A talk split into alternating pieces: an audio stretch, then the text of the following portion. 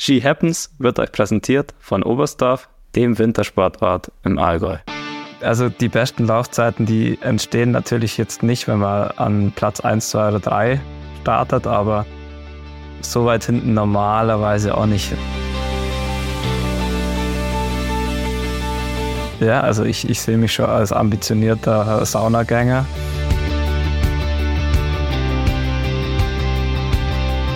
Ich habe einen Brief bekommen und es wollte jemand 28 Autogrammkarten.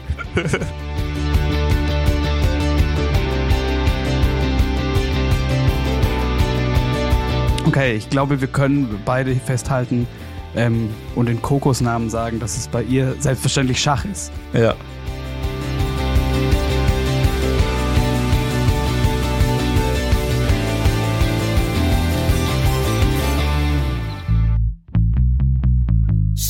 Happens.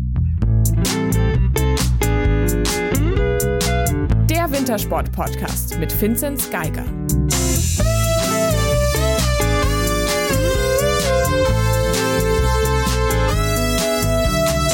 Hallo, hallo, herzlich willkommen zurück auch diese Woche wieder zu She Happens. Mein Name ist Moritz Batscheider. Ich sitze hier in München und mir zugeschaltet aus Estland, aus Ottepe, Vinzenz Geiger. Servus. Wir sind diese Woche zu spät, wissen wir, aber dieses Mal können wir gar nichts dafür. Der Vinzenz hatte nämlich Reiseprobleme. Was war denn los? Ja, die, die Lufthansa hat einen Strich durch die Rechnung gemacht. Oder beziehungsweise der Streik. Genau deswegen sind wir eben nicht wie geplant am Mittwoch erst geflogen, sondern haben den Flug am Dienstag dann genommen, weil ja, das war dann einfach zu unsicher oder dann wäre es einfach nicht möglich gewesen von München und ja, deswegen sind wir einen Tag früher angereist und äh, an dem Abend, an dem ja unser Podcast-Termin war, ist sich dann leider nicht ausgegangen und was auch noch schade war, dass ich das äh, geniale DFB-Pokalspiel nicht sehen konnte. Also war nicht ganz so angenehm. Es gibt Schöneres auf jeden Fall. Äh, das hat auch dazu geführt, dass ihr mit uns beiden heute äh, Vorlieb nehmen müsst.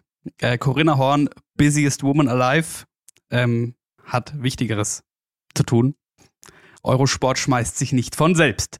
Ähm, du bist zwar früher in Otteper jetzt, hast aber trotzdem ein überragendes Event schon verpasst. Ähm, ganz knapp in Ottepe, wo ich dich auch unbedingt gesehen hätte. Muss man aber sagen, da kann die Lufthansa nichts dafür, sondern das war schon letztes Wochenende.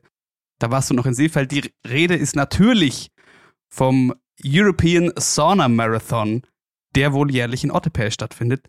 Da hätte ich dich schon gesehen, Finzi. Laufen kann er und saunieren sich ja auch gut. Ja, also ich, ich sehe mich schon als ambitionierter Saunagänger.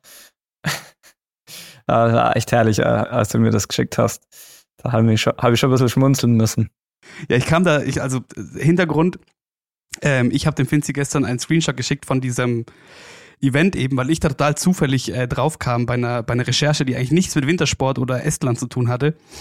Ähm, und es ist ein jährliches Event, bei dem man als, ich habe mal nachgeschaut ins äh, Reglement, als, Viererteam kann man sich anmelden und es gibt so und so viele Saunen rund um Ottepe und du musst quasi von Sauna zu Sauna und musst in jeder, jeder Sauna ein- und auschecken und musst in jeder Sauna mindestens drei Minuten gewesen sein.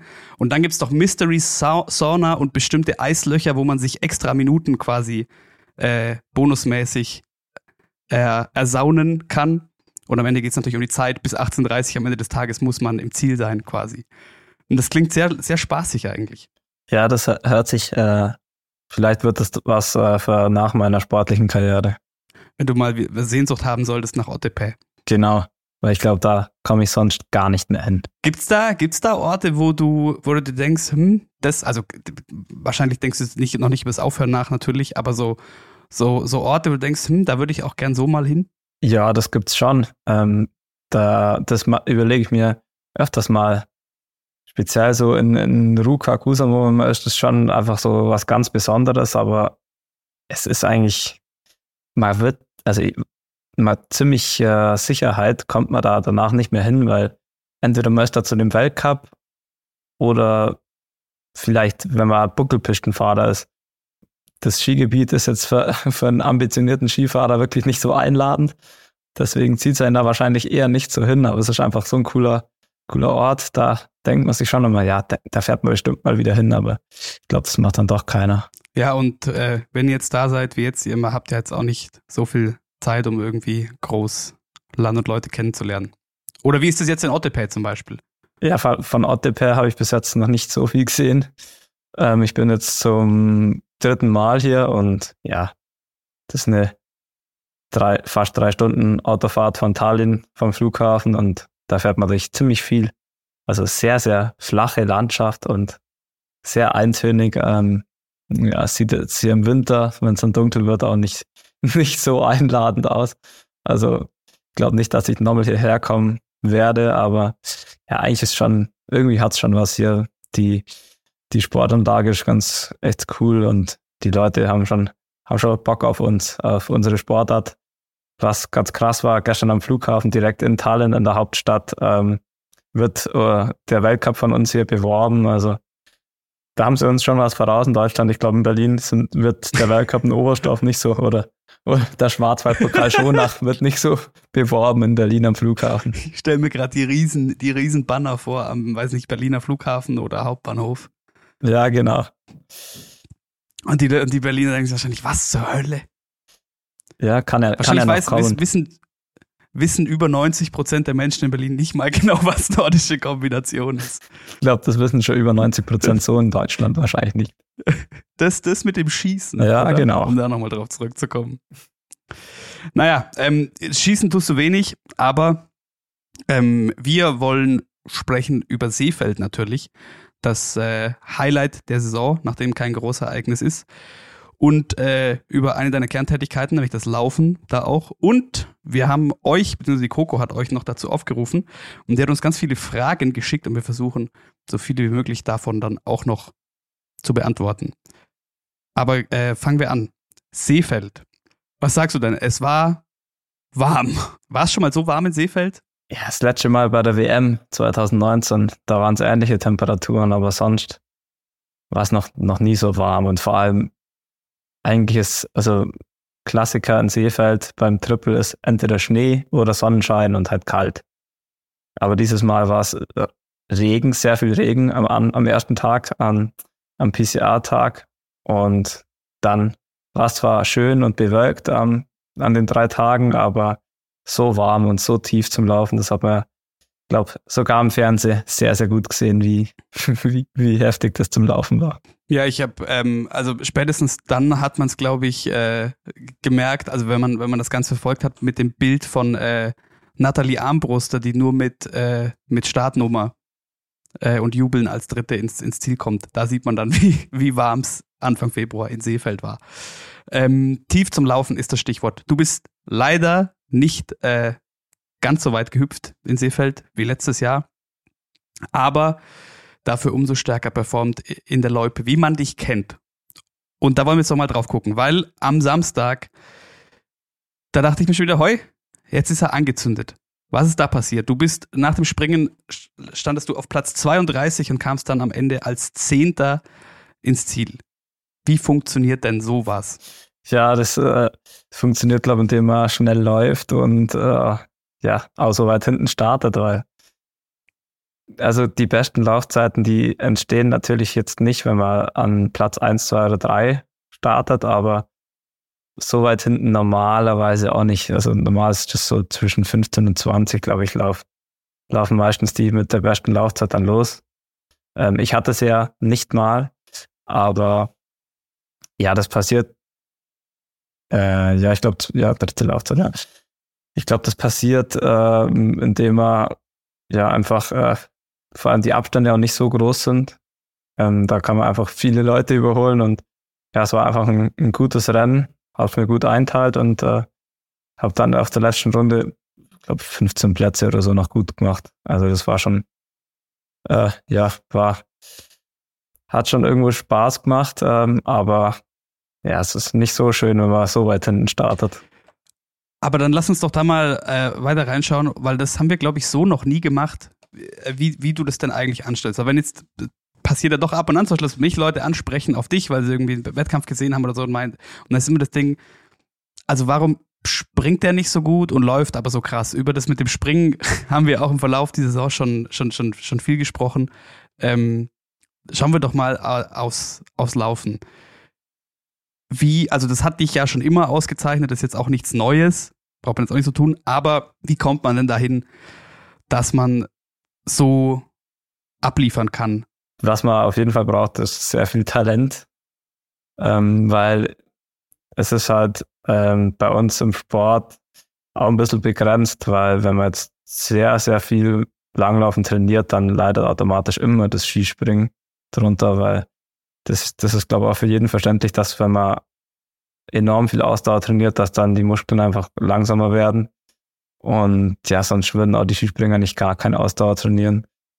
Ähm, ja, ich glaube, das ist einfach logisch und deswegen sind wir da schon ein bisschen begrenzt von der Zeit und vor allem auch von den Möglichkeiten, weil irgendwann geht es halt einfach auf die Muskulatur und auf die Spritzigkeit und deswegen ist vielleicht dann das Talent noch entscheidender im Ausdauersport äh, oder im Ausdauerpart bei uns. Und ja, ich glaube, da, da bin ich schon gesegnet damit. Und ja, ich glaube, das ist schon auch über die Jahre so, ja, so eine, so eine Grundlage, die man sich halt erarbeitet als äh, Jugendlicher, dann als Junior und ich glaube, das, das macht schon viel aus, dass man da jetzt nicht einfach ähm, jedes Jahr komplett äh, neue Sachen macht und ähm, ja, da viel, viele verschiedene Sachen probiert im Lauftraining, sondern sich da einfach einer Philosophie treu bleibt. Und ich glaube, das ist bei mir mit dem vielen ruhigen Training, das mir einfach schon, das ich schon immer mache und das ich auch sicher nicht aufgeben werde. Das hat mir da schon geholfen, dass ich dann einfach Jahr für Jahr immer ein bisschen stärker werden konnte im Laufen. Und ich glaube, das hat man jetzt speziell die letzten zwei, drei Jahre gesehen, dass es dann doch äh, deutlich besser nochmal geworden ist, wenn man da einfach konsequent äh, sein Training und sein Ding durchzieht. Das ist ja auch die ganze, die ganze Hermann Weinbuch-Philosophie, ruhiges Training. Ähm, da haben wir mal, ich erinnere mich, mich nicht mehr, wer es war, aber einen Biathleten oder eine Biathletin im Podcast ein bisschen mit geschockt, als Boah, ich komme gerade nicht mehr drauf, wer das war. Tut mir sehr leid. Ich weiß es äh, auch nicht er, mehr. Er sie erfahren hat, dass ihr gar keine Intervalle machen müsst. ich glaube, ich glaub, das war, war sogar Coco. War das sogar Coco? aber ich, ich, weiß nicht, vielleicht, vielleicht war es auch irgendein Gast, aber ja, also wir machen ja nicht null äh, Schnelles, aber im Sommer schon hauptsächlich und bei mir ist dann auch so, ich kenne meinen Körper ganz gut und weiß, wenn ich über die Rennen werde ich dann da auch relativ schnell fit äh, für die Intensitäten und kann mich da dann so auch nochmal, nochmal deutlich steigern während der Saison. Und klar, es ist sehr, sehr individuell auch. Ähm, es gibt Typen, die brauchen einfach da mehr, mehr Intensitäten schon, dass sie sich einfach, äh, dass sie da nicht dann komplett übersäuern und dass sie das einfach schon ein bisschen gewohnt sind, vor allem auch die Tempohärte. Aber für mich ist das, äh, ich kann da glaube ich einfach von einer enorm guten Basis einfach, die ich habe, durch mein Grundlagentraining und vor allem auch durch mein Talent. Wir machen ja die sportmedizinischen Untersuchungen und die Leistungsdiagnostik, da, da sieht man das dann schon ein bisschen, dass ich da einfach eine, eine gute, sehr gute Schwelle habe, was einfach bedeutet, dass ich nicht so schnell übersäuer. Und da habe ich einfach einen, einen, Vorteil gegenüber anderen Athleten, vor allem halt auch bei unserer Sportart gibt es dann doch viele, wo dann eher die Schnellkrafttypen sind und die, die haben natürlich dann von der Schwelle her eher äh, einen Nachteil. Und, und vor allem in den Rennen, wenn halt mal das Tempo dann zu hoch wird, dann übersäuern die und die erholen sich halt nicht so schnell wie, wie ich jetzt, der einfach so ein hohes Tempo gehen kann, ohne dass ich halt, ähm, ja, dass ich da mordsmäßig ähm, übersäuer oder halt dann kaputt gehe. Und vor allem, ich erhole mich dann einfach auch in den Abfahrten vielleicht besser wie, wie ein Athlet, der, ja, der dann wirklich sehr schnellkräftig ist. Und ich glaube, das äh, sieht, das ist generell so, aber bei mir liegt das jetzt, also ich bin jetzt nicht komplett äh, ein, ein Ausdauertyp, der jetzt nur langsame Muskeln hat. Ich glaube, das sieht man auch beim, beim Langlauf, wenn ich dann beim Sprinten bin. Also ich bin schon auch ein Typ, der schon auch Schnellkraft äh, besitzt. Also an dem. Vinci, da musst du dich, da musst du dich, glaube ich, gar nicht, gar nicht rechtfertigen. Du sitzt in einem Zimmer äh, mit dem Motto äh, Olympia 2022. Alle, die das nicht glauben sollten, guck da mal noch mal rein. Ja, genau. Ähm, ja, aber ich, ich weiß es nicht. Also generell wird es schon auch daran liegen bei mir, dass, dass ich schon eher vielleicht dann doch ein bisschen mehr der Ausdauertyp bin, aber ich glaube, vom körperlichen her habe ich auf jeden Fall auch das Potenzial, äh, ganz vorne rein zum Springen. Habe ich auch schon teilweise äh, gemacht und ja, schon, schon mein Ansporn, das mal irgendwann zum Schaffen. Dieses Talent, von dem du sprichst, wie würdest du das ähm, denn selber beschreiben oder was, was meinst du damit konkret? Also bezieht sich das auf, weiß ich nicht, Leidensfähigkeit, bezieht sich das auf Technik, auf was? Wie würdest du dein besonderes Talent fürs Laufen beschreiben? Ja, also ich glaube, zum ersten Mal aufgefallen ist mir das eigentlich schon relativ früh, glaube ich, weil als ich so in die Weltcup-Mannschaft gekommen bin, da habe ich schon dann relativ schnell mal mit den, äh, mit ziemlich vielen guten Läufern schon mitlaufen können, obwohl ich noch ganz weit weg war von dem, vor allem von dem Pensum, was die trainiert haben. Und ich glaube, da, da merkt man dann ziemlich früh, dass man ein Talent für einen Ausdauerbereich hat. Und es ist ja immer noch so. Also ich mache nicht die, also es gibt viele bei uns in der Mannschaft, die machen mehr Ausdauerstunden wie ich. Also es ist jetzt nicht so, dass ich da ähm, irgendwie durch enorm, enorm großen Aufwand oder so da bin, wo ich bin, sondern das liegt einfach daran, dass ich da vielleicht auch sehr gut weiß, was ich machen muss, dass ich in einer guten Form bin und vielleicht auch einfach mich gut einschätzen kann. Aber ja, das, das Talent, das, das merkt man einfach, wenn es einem einfach leichter fällt, äh, die Rennen äh, so zu gestalten, dass man schneller ist wie die anderen. Das ist eigentlich im Langlaufbereich ganz, ganz einfach, das festzustellen. Jetzt nach diesem Seefeld-Triple, wahrscheinlich somit eins der forderndsten Wochenenden, würde ich annehmen. Was braucht da dein, dein Körper jetzt zwischen Seefeld und Ottepe? Was machst du da so? Ja gut, da ist jetzt gar nicht so viel Zeit, irgendwie was zu machen. Ich glaube, gutes Essen, äh, Erholung und das, das war es eigentlich schon. Also bin Sonntagabend heimkommen, Montag ein bisschen auf regenerativ auf die Langlaufski und ja, am Dienstag ist, sind wir dann eben schon wieder weiter. Also da ist jetzt nicht viel möglich, äh, irgendwie noch zu machen.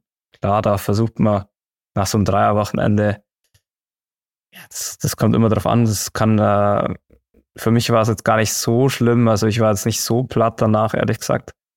Ähm, aber das, das, da kann man jetzt auch nichts anderes machen, wie jetzt nach einem Wochenende mit zwei, Welt, äh, zwei Wettkämpfen, weil wenn direkt am nächsten Wochenende wieder ein Weltcups anstehen, vor allem wie jetzt dieses Jahr wieder, äh, diese Woche, wieder drei Stück. Also wir haben ja wieder Freitag, Samstag, Sonntag drei Rennen. Ja, da, da bleibt einem nicht viel übrig. Da kann man nur noch minimal was machen und natürlich äh, versuchen, so gut wie möglich zum sich erholen. Und Fußball spielen. Und äh, ich hoffe, ich hoffe äh, für dich nicht bezahlen müssen. Ja, heute habe ich leider, äh, leider bezahlen müssen. Ähm, ja, wir haben da, äh, wir spielen echt relativ oft Fußball mit der Mannschaft, auch wenn es dann nur ähm, ja, kurze, einfach so wie jetzt heute nach der Reise sind wir dann nach einer Autofahrt, da spielt man dann, macht man dann einfach ein, ein kleines Fußballspiel und dass man einfach, dass man wach wird, dass man ja ein bisschen Bewegung kommt, Kreislauf aktiviert und ja, bei uns ist, läuft es dann so, dass die Mannschaft, die verliert, ähm, die muss zwei Euro zahlen und wenn es unentschieden ausgeht, müssen alle zwei Euro zahlen. Und das geht dann in die Mannschaftskasse und dann wird am Ende der Saison wird, äh, wird die für, ja, für die Abschlussfeier oder man geht mal essen. Also für sowas wird das hergenommen. Also das ist eine, eine coole Sache und der Juli ist da der Kassenwart. Ähm, der treibt dann immer das Geld ein nach den, nach den Spielen. Sehr gut. Wer ist der talentierteste Kicker bei euch? Ich natürlich. das wusste ich. ich glaube, wir haben ähm, ein paar ganz gute Kicker dabei und ein paar, die äh, vielleicht jetzt nicht die allerregnadesten Fußballspieler sind. Aber das macht auch aus. Nochmal kurz zum Thema Laufen und zu Seefeld. Ähm, man hat auch im Fernsehen gesehen, wie schwierig es, es war. Es gab auch äh, Stürze und gerade, weil ich vorhin Nathalie Armbruster angesprochen habe, die ähm, Frauen, die am Samstag nach euch dann auf die Strecke noch mussten, da dachte ich mir immer so schon, boah, das sieht schon echt fies aus. Wie sieht dann, wenn du so weit hinten startest, bei solchen Bedingungen, also sprich, es ist sehr langsam, wie sieht dann die Renneinteilung aus? Ja, also ich glaube, die Renneinteilung, das ist was, was bei uns sehr, sehr wichtig ist. Und ich glaube, generell kann man das sagen. Ähm, bei mir jetzt ähm, speziell, ich, ähm, wenn ich nach dem Springen meine Ausgangsposition anschaue, dann überlege ich mir, ja, okay, wo ist denn der nächste richtig gute Läufer? Ähm, vielleicht, wenn dann die Ausgangsposition so ist, dass zehn Sekunden sind zu dem, dann versuche ich halt so schnell wie möglich zum Starten, dass ich da relativ früh rankomme, dass ich da dann vielleicht äh, mich dann ein bisschen äh, abpuffern kann, wieder ein bisschen erholen kann, dass dann am Schluss wieder was geht. Aber bei solchen Rennen wie jetzt in Seefeld, wo es so tief ist und so hart zum Laufen, man muss auch bedenken, Seefeld hat dann, ist doch fast auf 1200 Meter. Das spürt man schon auch. Also es ist jetzt keine, keine Höhe, wie es jetzt in China war oder wie es dann in den USA zum Teil ist.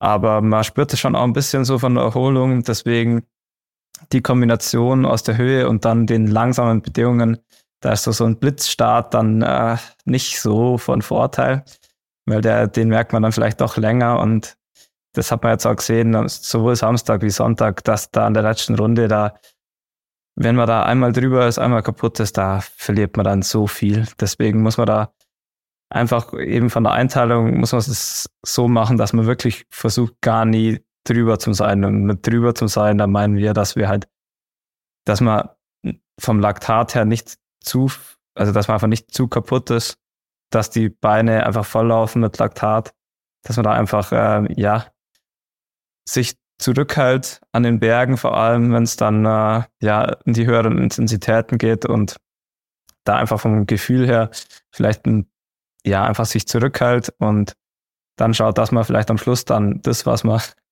möglicherweise am Anfang verpasst hat, an Energie rauszuhauen, das kann man dann alles auf der letzten Runde oder ja, selbst am letzten Anstieg noch bei solchen harten Bedingungen ähm, oder weichen Schnee, aber sehr, sehr harten Bedingungen kann man dann da alles am am Schluss wieder reinholen, weil da, ja, das, das ist wirklich krass. Wenn man da dann kaputt ist, dann geht halt gar nichts mehr. Da ist dann, die Abfahrten sind langsam und tief und man hat die Stürze gesehen.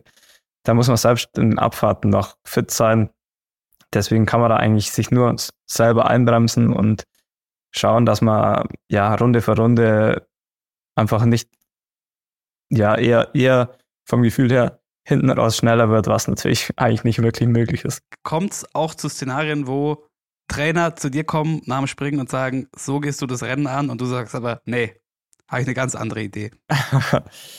ja, das weiß nicht. Das hat es, glaube noch fast gar nie gegeben. Also ich glaube, da, glaube da vor allem jetzt mit dem Erik, aber als, als Trainer da, der, der kann mich schon einschätzen und der weiß auch, dass ich da selber ähm, das ganz gut weiß, wie ich mir das einteilen muss. Und da ist einfach ein kurzes Abstimmen und ich glaube, da ist es dann, da sind wir schon sehr auf einer Wellenlänge und da, da kommt man dann, eigentlich ist dann immer relativ schnell klar, was, wie man es angehen sollte.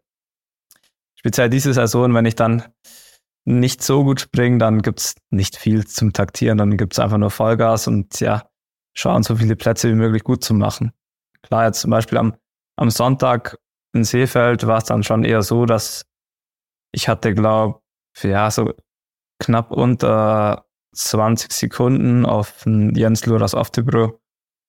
Und ich sage jetzt mal, wenn jetzt die Bedingungen top schnell gewesen wären, dann hätte ich es vielleicht versucht, das in der ersten Runde oder in den ersten eineinhalb Runden zum Schließen, dass ich dann, wie schon vorher erwähnt, äh, mich dann vielleicht ein bisschen erholen kann und dann bei ihm mitlaufen kann. Aber das war an dem Sonntag, habe ich gewusst, okay, ich muss wirklich mein Rennen für mich laufen und dann ähm, schauen, dass ich gut durchkomme. Weil das, das hätte mich halt gekillt. Das wäre schon irgendwie möglich gewesen, da so schnell wie möglich hinzukommen, aber dann, äh, ja, man hat's gesehen, jeder, der dann, äh, ja, der dann äh, kaputt gegangen ist oder dann geschwächelt hat auf der Strecke, der wurde dann einfach, ja, da wird man dann von 10, 20 Leuten noch überholt und ja, da muss man schon dann äh, mit einem gewissen Respekt an die Sache rangehen. Weil du den Sonntag gerade ansprichst, sollen wir damit zu den HörerInnen-Fragen kommen? Da gäbe es nämlich schon eine von k.tarina1479. Wie fand Finzi, dass am Sonntag kein Sprung stattgefunden hat und der PCA dafür gewertet wurde? Ja, also ich fand's aus Veranstalter-Sicht war es klar oder war es auch die richtige Entscheidung, weil es einfach sehr, sehr windig wäre. Es wäre sicher kein fairer Sprung möglich gewesen. Für mich persönlich war es nicht ganz optimal, weil auch der PCA nicht so gut war. Klar, ich konnte dann auf den sechsten Platz vorlaufen, aber ja, bis jetzt, äh, jedes Mal, wenn ich beim Triple war, habe ich ein Einhorn mit heimnehmen können. Also jedes Mal habe ich einen Podest zumindest mit heimnehmen können und ja, das hat, ist sich dieses Jahr nicht ausgegangen und ja, es war ein bisschen schade. Deswegen hätte ich schon gehofft, dass wir da nochmal springen, dass ich äh, nochmal einen besseren Sprung machen kann, dass ich da auch angreifen kann fürs Podest. Deswegen hat es mich nicht so gefreut, dass es ausgefallen ist. Also eigentlich freut es einen wirklich nur, wenn man da einen guten Sprung hat im PCA. Deswegen fand ich es jetzt nicht so gut. Für, für, dich, daran mal noch, noch angehängt, für dich als Athlet, wie sehr verändert das deinen Wettkampftag einfach vom Kopf her, vom Rhythmus her, vom fürs Gefühl, wenn man so will? Eigentlich fast gar nicht, weil wir waren ja an der Schanze, der Probedurchgang, wir waren umzogen, die meisten Athleten sind schon hochgefahren, also es hat eigentlich, die Erwärmung ist genau gleich und es ändert eigentlich nur das, dass wir die zwei Sprünge nicht gemacht haben. Von der, vom Tag her, von der Gestaltung hat das eigentlich nicht viel geändert, also das äh, macht dann keinen so großen Unterschied.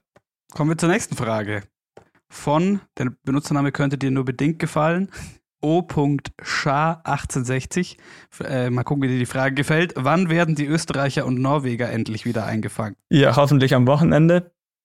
Jetzt ein Ottepair, wir sind dran und ja, wir geben unser Bestes und ich glaube, es macht nur Sinn, auf sich selber zu schauen und ich glaube, wenn die, die Leistung dann äh, einfach wieder besser ist, dann werden die auch schnell wieder eingefangen. Wie, wie ist deine Beziehung zur Schanze in Ottepae? Ja, ähm, das ist jetzt auch schon wieder zweieinhalb Jahre her, fast, ja, zwei Jahre, wo ich das letzte Mal gesprungen bin. Ich habe eigentlich keine schlechten und ist auch nicht besonders gut, äh, also eigentlich, eigentlich ganz gute Beziehung zu der Schanze, würde ich sagen. Ähm, und ja, klar, jetzt Seefeld, da waren eigentlich ganz gute Ansätze dabei, aber so einen guten, richtig guten Sprung habe ich dann nicht zusammengebracht und ja, das versuche ich jetzt dieses Wochenende ähm, zum Schaffen dass vielleicht mal einer rausrutscht. Ja, haben noch eine, sorry, wenn das etwas chaotisch ist, ich versuche mich hier äh, durch zu, zu wursteln. Noch eine seefeldbezogene Frage. Wie anstrengend war der Zwölfernhalber gestern bei dem Geläuf? Also mit gestern ist dann Sonntag gemeint, fragt Andi 392. Ja, sehr anstrengend, aber die Frage, die wurde mir jetzt sehr oft gestellt.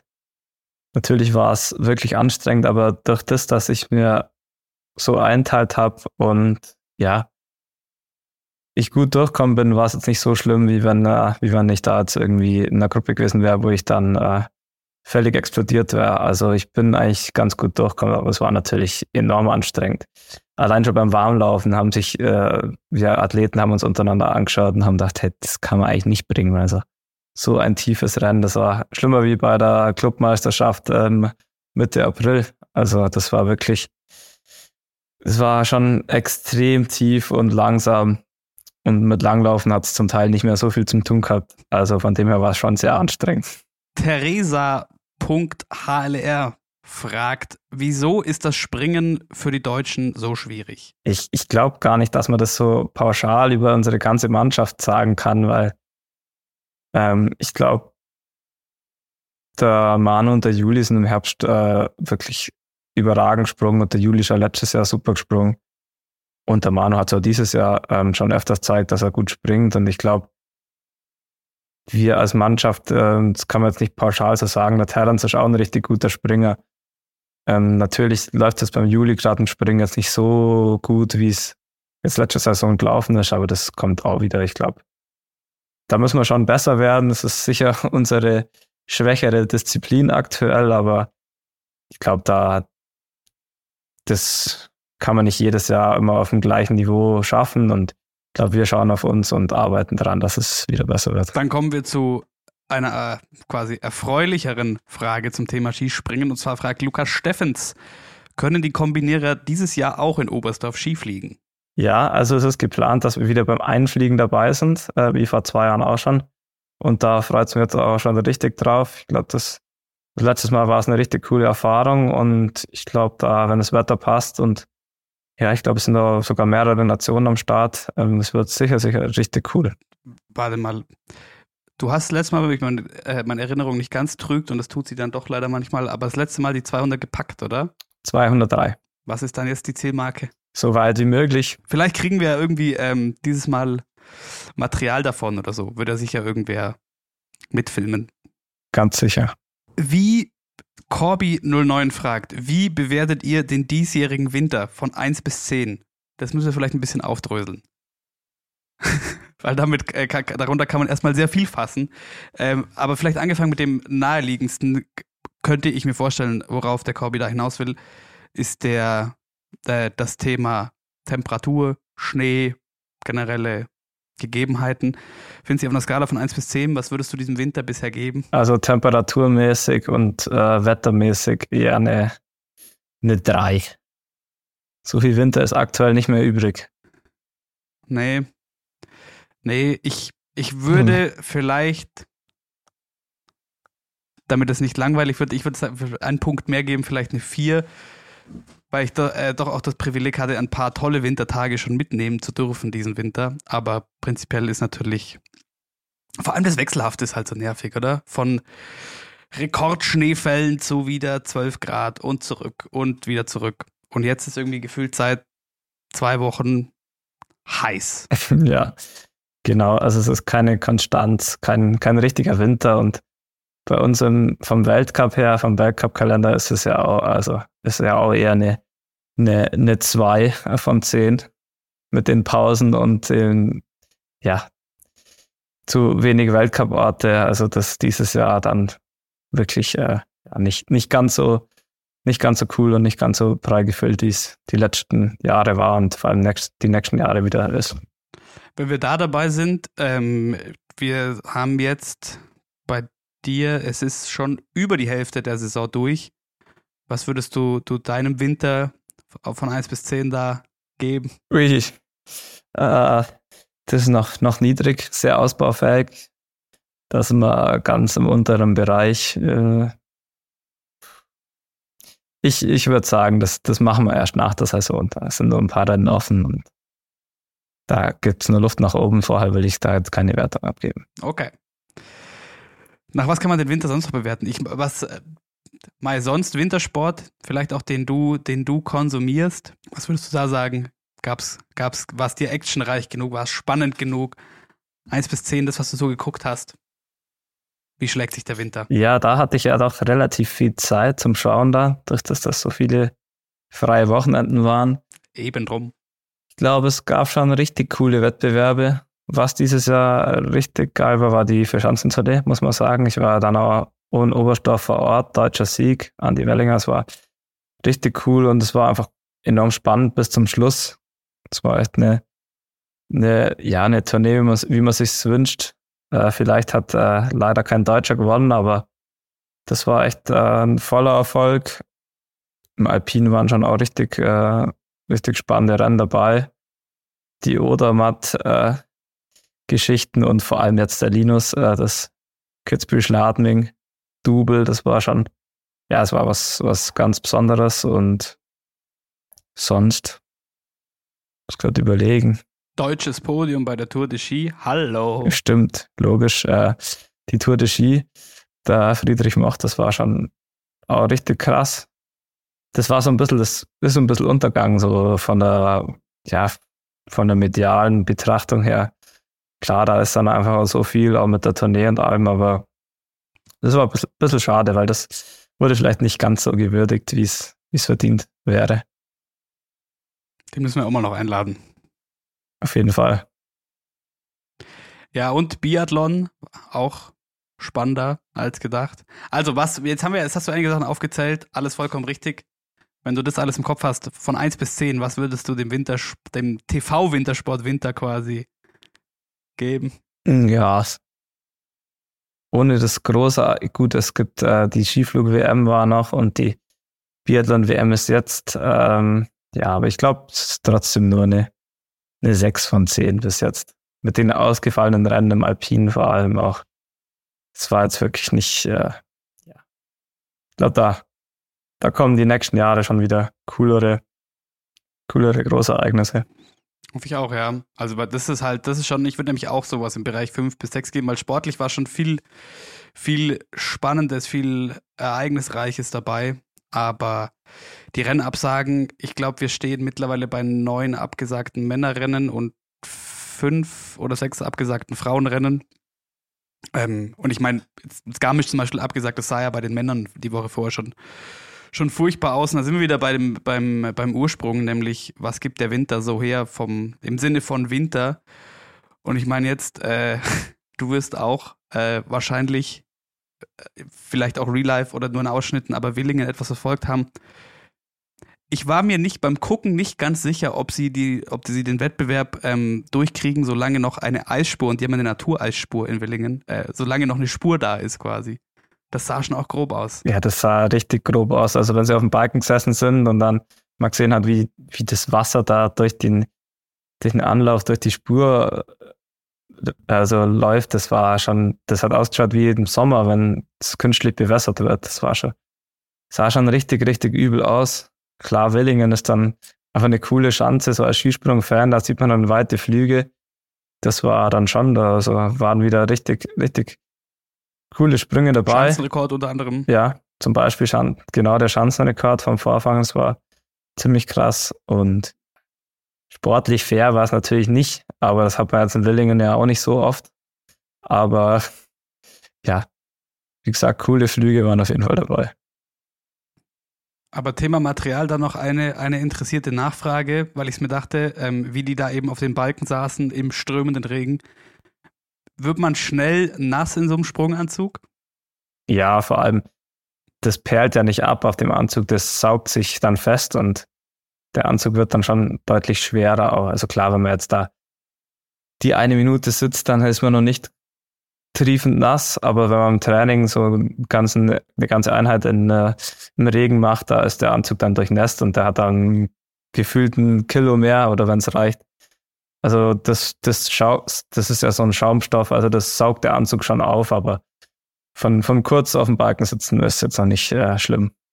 Haben wir irgendeine wichtige Kategorie vergessen, nach der man diesen Winter noch ranken könnte?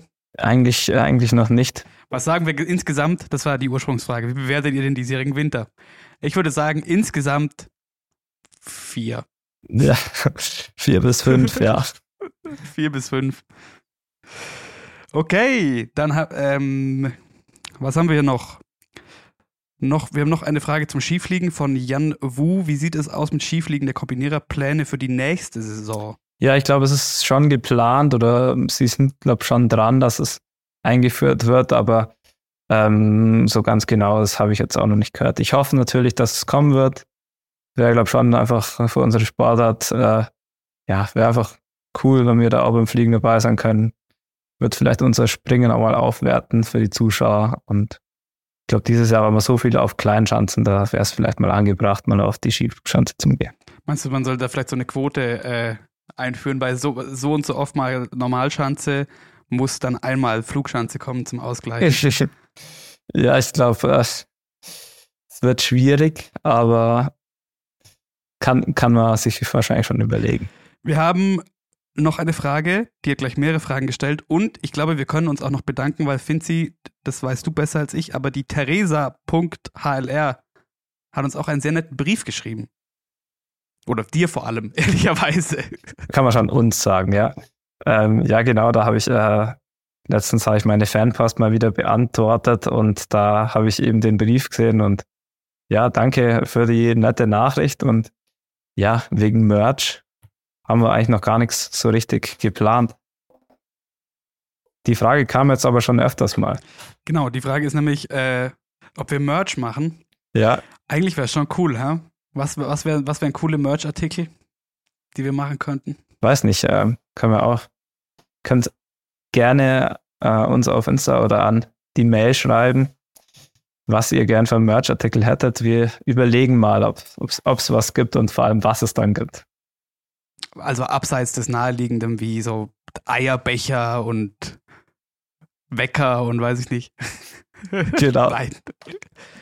Aber können wir uns mal unterhalten, aber wie du sagst, Finzi, gebt uns gerne Input, ob ihr da Bock drauf hättet, weil davon hängt ja dann vielleicht auch ab, ob das äh, überhaupt Sinn ergibt. Ähm, eine Frage zum Thema Fanpost. Was, was war der, die, die ungewöhnlichste Anfrage, die du mal bekommen hast? Die ungewöhnlichste Anfrage. Puh. Wo du so, so einen Brief aufmachst, dir denkst, also das muss auch, auch gar nicht wertend gemeint, aber wo du so einen Brief aufmachst und dir denkst, hui, was will er oder sie jetzt von mir? Also, ich glaube, da gab es da gab's schon mehreres Verrücktes, aber jetzt so ganz speziell, also man hat natürlich dann immer das im Kopf, was man jetzt, das, was ich jetzt eben letzte Woche dann auch gesehen habe. Ich habe einen Brief bekommen und es wollte jemand 28 Autogrammkarten. Also der Klassiker ist so ein oder zwei Autogrammkarten und dann vielleicht noch eine Widmung dazu. Aber 28 hatte ich jetzt auch noch nie. Also zwar, ja, also im Prinzip macht's nichts, weil wenn die, die, die Briefe genug äh, Briefmarken dabei haben, ähm, dann kriegt er auch oder sie äh, 28, kein Problem. Aber ja, das habe ich jetzt auch noch nie gesehen. Vor allem, wa- was will man mit 28 Autogrammkarten? Vielleicht, also es gibt natürlich viele, viele, viele so, so Sammler und die dann tauschen. Aber genau 28, das hat mich schon ein bisschen gewundert. Ja, dann du musst auch aufpassen, dass du nicht zu viel als Thema sammeln, dass du nicht zu viel in Umlauf bringst, weil dann sinken sie ja im Wert. Ja, das, das macht mir ja nichts aus, wenn der, der Wert davon sinkt. Ich habe bis jetzt noch keine verkauft. Aber ähm, bevor du jetzt zum Thema, weil du sagst, wenn jemand 28 will, kriegt auch 28. Ähm, wo ist denn vielleicht so eine Grenze? Also wie viel würdest du, wie viel würdest du maximal schreiben und rausschicken? Puh. Ja, also ich glaube, eigentlich so, so zehn Stück pro Person mehr ist jetzt nicht, äh, Okay. muss jetzt nicht unbedingt sein. Obwohl meine Unterschrift, äh, jeder, der vielleicht meine Unterschrift kennt, die, die geht wirklich schnell. Viele sagen dann immer, war es das schon? Aber ja, also ich habe so eine, so eine, so, so, so eine, so eine Ärzte- oder Künstlerunterschrift. Passt zu dir. Ähm, nächste Frage. Und da sind wir wieder bei der Theresa. Ähm, welchen Sport, Klammer auf, außer Wintersport, Klammer zu, macht ihr am liebsten? Dann fang du doch mal an. ähm, lange Zeit Fußball. Mittlerweile würde ich aber fast eher sagen, das hat aber vor allem damit zu tun, dass ich nicht mehr Fußball im Verein spiele oder so. Ähm, Basketball, weil ich da viel einfach so losziehe auf die Freiplätze und man findet schnell irgendwie drei, vier andere Leute und kann zocken. Und das macht sehr viel Spaß, darum würde ich das sagen. Nicht Skifahren. Es steht da außer Wintersport. Achso, außer Wintersport. Ja, ja. Sonst wäre es schon Skifahren. Bei mir ist das im Sommer, also ich bin eigentlich für fast alles zum Begeistern. Aber am liebsten wahrscheinlich Also auch. gehen wir zum Unterwasser-Rugby nächsten Sommer. Ja, genau. Nee, ähm, am liebsten wahrscheinlich Fußball, dann Tennis. Das mache ich beides wirklich gern. Aber klar, also ich mache auch alles, was ich für meinen äh, Beruf, für mein Training auch gern mache oder was einfach da dazugehört, mache ich auch richtig gern. Vor allem halt auch Bergtouren, Joggen, aber natürlich äh, Rennradeln ist da ganz weit oben dabei. Und ja, sonst, ja, ich glaube, das war es dann doch auch schon.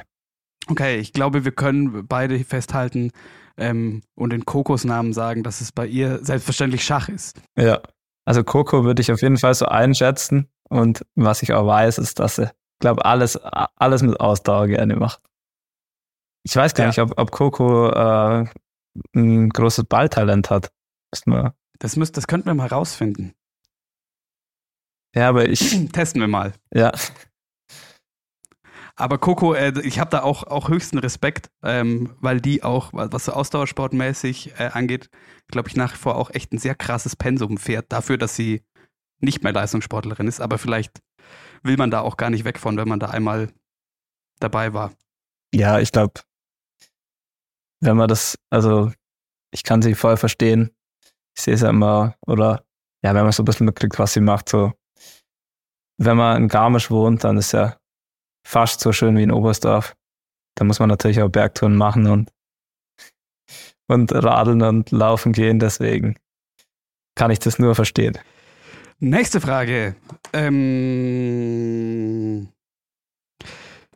J oder J Dorner 77 fragt, vielleicht mal ein Abschiedsgespräch mit Peppi und Thomas.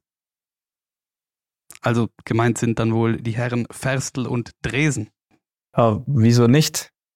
Eigentlich sind ja auch beides äh, Zollkollegen von mir. Dann müssen sie ja quasi. Genau. Da würde mich aber vor allem interessieren, weil ähm, Fabian Riesler meinte, das kannst du vielleicht auch noch auflösen. Es ist gar nicht so sicher, ob er wirklich nach Schonach aufhören darf oder ob er noch ähm, für seinen Job quasi weiter äh, Rennen bestreiten muss. Ob das bei den beiden auch ein Thema ist und die jetzt bis Saisonende, ohne dass irgendwer mitkriegt, groß noch irgendwelche FIS-Rennen fahren müssen oder so. Aber wie ist das beim, äh, beim, beim, beim Fabian? Darf der jetzt wirklich in den Ruhestand oder muss er nochmal ran? Ich weiß ehrlich gesagt gar nicht. Also wird man nächste Woche sehen, wenn dann wieder ein COC ist. Aber ich glaube, ich glaube, das, das war es jetzt schon. Aber wird man sehen. Ich glaube, wenn es so wäre, dann würde er schon nochmal an den Start gehen. Also zurück zur, zur Frage vom, ähm, ich weiß leider nicht für welchen Vornamen das J hier steht, J Dorner 77. Ähm, auf jeden Fall. Und können wir vielleicht auch dazu sagen, ähm, wir checken natürlich auch immer laufend, wer hat Zeit und Lust und hält uns aus. Ähm, und ihr könnt euch aber mit Sicherheit natürlich auch vorstellen, dass gerade diese beiden Herren rund um ihre Rücktritte und die Ereignisse der vergangenen Wochen natürlich äußerst gefragt waren. Und ähm, da haben wir uns natürlich dann auch hinten anzustellen. Wir kommen wieder zu Theresa.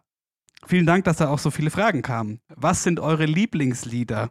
Finzi, ich glaube, das würde ich mir fast erlauben, dass wir das eingrenzen ähm, auf drei Lieder aktuell, weil ich glaube, sonst geht dieser Podcast noch eineinhalb Stunden ab jetzt und wir kommen wahrscheinlich zu keinem wirklichen Ergebnis. Ich, ich, kann, ich kann dir aber aktuell keine drei Lieblingslieder sagen. Ich höre so wenig Musik. Muss ich gerade mal äh, einen Check machen. Wenn du jetzt, wenn du jetzt die Stöpsel reinmachst, ähm, zum Laufen gehst, was ist, was ist der erste Song, den du anmachst? Ich mache mir dann eine Playlist an und kommt immer auf die Stimmung drauf an, aber ja, zur, zur Zeit höre ich ähm, recht viel so älteren Hip-Hop, so 90er, Anfang 2000 habe ich eine ganz gute Playlist. Wen so? So klassisch, äh, ja, Biggie und Tupac, sowas, das ist ganz entspannt zum Joggen. Sowas höre ich zurzeit, wenn dann noch, aber sonst, ich bin ja eigentlich einer, wo fast alles hört, bis auf Schlager. Da.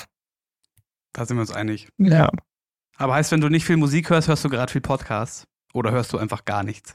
Nee, ich höre ich hör eigentlich immer was. Also meistens höre ich schon Podcast und da habe ich meine, ja, die verschiedensten Podcasts und das ist beim Training schon immer richtig gut, weil da geht dann die Zeit schon noch schneller rum und ja, da lernt man vielleicht auch noch ein bisschen was dabei. Und was hörst du gerade? Also ich, ja, ich höre sehr, sehr viel den Doppelgänger Tech Talk, den können wahrscheinlich die allerwenigsten, die hier auf äh, unseren Wintersport-Podcast hören. Ähm, ja, da geht es um äh, ja, um Wirtschaft äh, und Startups, sowas. Ähm, sehr interessant. Da, der kommt zweimal wöchentlich und da habe ich immer sehr, sehr viele Stunden zum Tun damit, dass ich da immer aktuell bleibe. Deswegen, so viel bleibt da aktuell gar nicht übrig für andere Podcasts. Und wie sieht es bei dir aus? Du bist doch einer, der ähm, Lieblingslieder sofort äh, beantworten kann. Na, ich weiß nicht, darum habe ich das vorhin gesagt, weil ich, ich glaube, wenn du mich, mich nach meinen Lieblingsliedern überhaupt fragst, dann, ist, dann muss ich da schon erstmal noch einen äh, geordneten Gedankenprozess laufen, bis ich da eine befriedigende Antwort geben kann. Also für mich selber befriedigend, äh, weil es dann doch so viel Verschiedenes gibt. Ähm, drum nach den Regeln, die ich selber noch hinzugefügt habe, aktuell würde ich sagen, wenn ich drei Lieder sagen muss, dann musst du aber auch noch drei Lieder sagen. Ähm, zum einen Drei Ringe von OG Kimo